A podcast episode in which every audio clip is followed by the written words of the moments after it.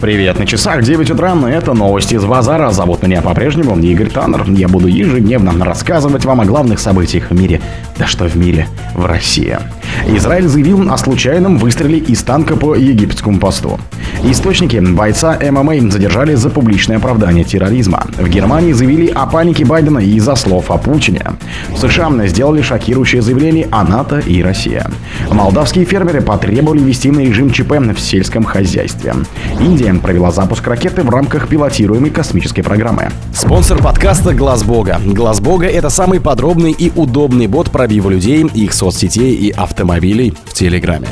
Израиль заявил о случайном выстреле из танка по египетскому посту. Танк армии обороны Израиля случайно выстрелил в египетский пост, который находится на границе, сообщили вооруженные силы еврейского государства в телеграм-канале. Инцидент расследуется, детали выясняются. Армия обороны Израиля выразила сожаление в связи с этим инцидентом, указали в материале. Как уточняется, этот эпизод произошел рядом с границей в районе Керем-Шалома. Позже пресс-секретарь армии обороны Израиля на брифинге заявил, что Тель-Авив связался с египетскими пограничниками и выразил сожаление из-за этой эксплуатационной ошибки. Как сообщил представитель ВС Египта, при инциденте несколько пограничников Арабской Республики получили легкие ранения. Там уточнили, что в одну из египетских пограничных сторожевых вышек случайно попал осколок снаряда израильского танка. Палестино-израильский конфликт, связанный с территориальными интересами сторон, много десятилетий остается источником напряженности и боестолкновений в регионе. Источники бойца ММА задержали за публичное оправдание терроризма. Российского бойца смешанного стиля ММА Ильяса Якубова задержали по обвинению в публичном оправдании террористической деятельности, сообщил РИА Новости источник в правоохранительных органах. О задержании 31-летнего мужчины сообщила помощник руководителя московского главка СК Юлия Иванова. В ведомстве не назвали имя злоумышленника, но по информации собеседника агентства речь идет о Якубове. Ранее спортсмен опубликовал в Инстаграм видео своей тренировки под монолог террориста Шамиля Басаева, который в 1995 году захватил больницу в Буденновске, а в 2004 школу в Беслане, где погибло 186 детей. Расследуется уголовное дело в отношении 31-летнего мужчины. Ему предъявлено обвинение в совершении преступления, публичное оправдание террористической деятельности, совершенной с использованием интернета, сказала Иванова.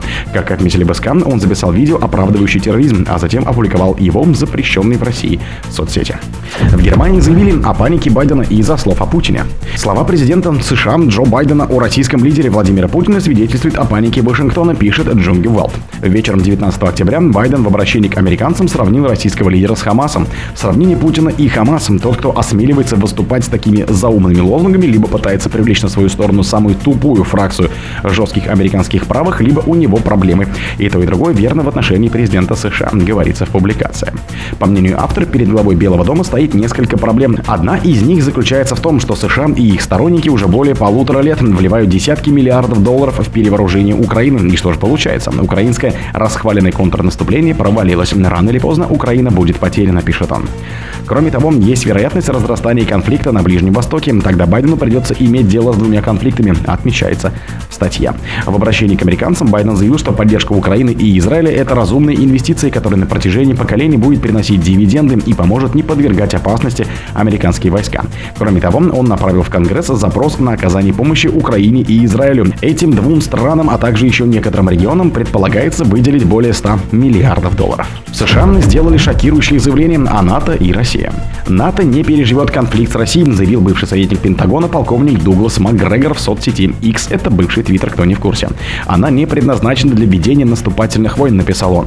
Макгрегор добавил, что Североатлантический альянс был создан для защиты западной цивилизации, но постоянно расширялся. Москва не раз отмечала, что НАТО нацелена на конфронтацию, но ее дальнейшее расширение не принесет большей безопасности Европе. По словам президента Владимира Путина, Россия 30 лет пыталась договориться о принципах безопасности в Европе, но в ответ сталкиваются либо с циничным обманом и враньем, либо с попытками давления и шантажа. Тем временем Альянс, несмотря на протесты Москвы, неуклонно расширялся и приближался к российским границам. Россия не раз подчеркивала, что не представляет угрозы ни для одной из стран НАТО, но не оставит без внимания действия, потенциально опасные для ее интересов. При этом она остается открытой к диалогу, но на равноправной основе, а Запад должен отказаться от курса на милитаризацию континента. Молдавские фермеры потребовали ввести режим ЧП в сельском хозяйстве. Молдавские сельхозпроизводители настаивают на введении режима чрезвычайного положения в аграрном секторе из-за проблем с погашением кредитов, заявил исполнительный директор Национальной Федерации фермеров Василий Мерзенко по итогам Республиканского конгресса аграриев.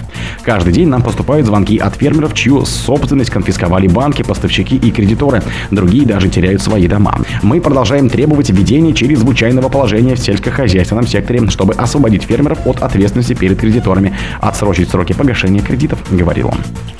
На Конгрессе в Кишиневе собрались более 600 фермеров. Центральными темами стали проблемы, связанные с погашением кредитов из-за неурожая и отсутствием поддержки со стороны властей.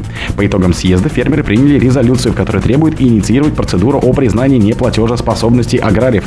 Кроме того, они хотят добиться финансирования схем прямых выплат за гектар, по примеру Евросоюза и разработки закона, который будет регулировать создание фонда гарантирования сельскохозяйственных кредитов.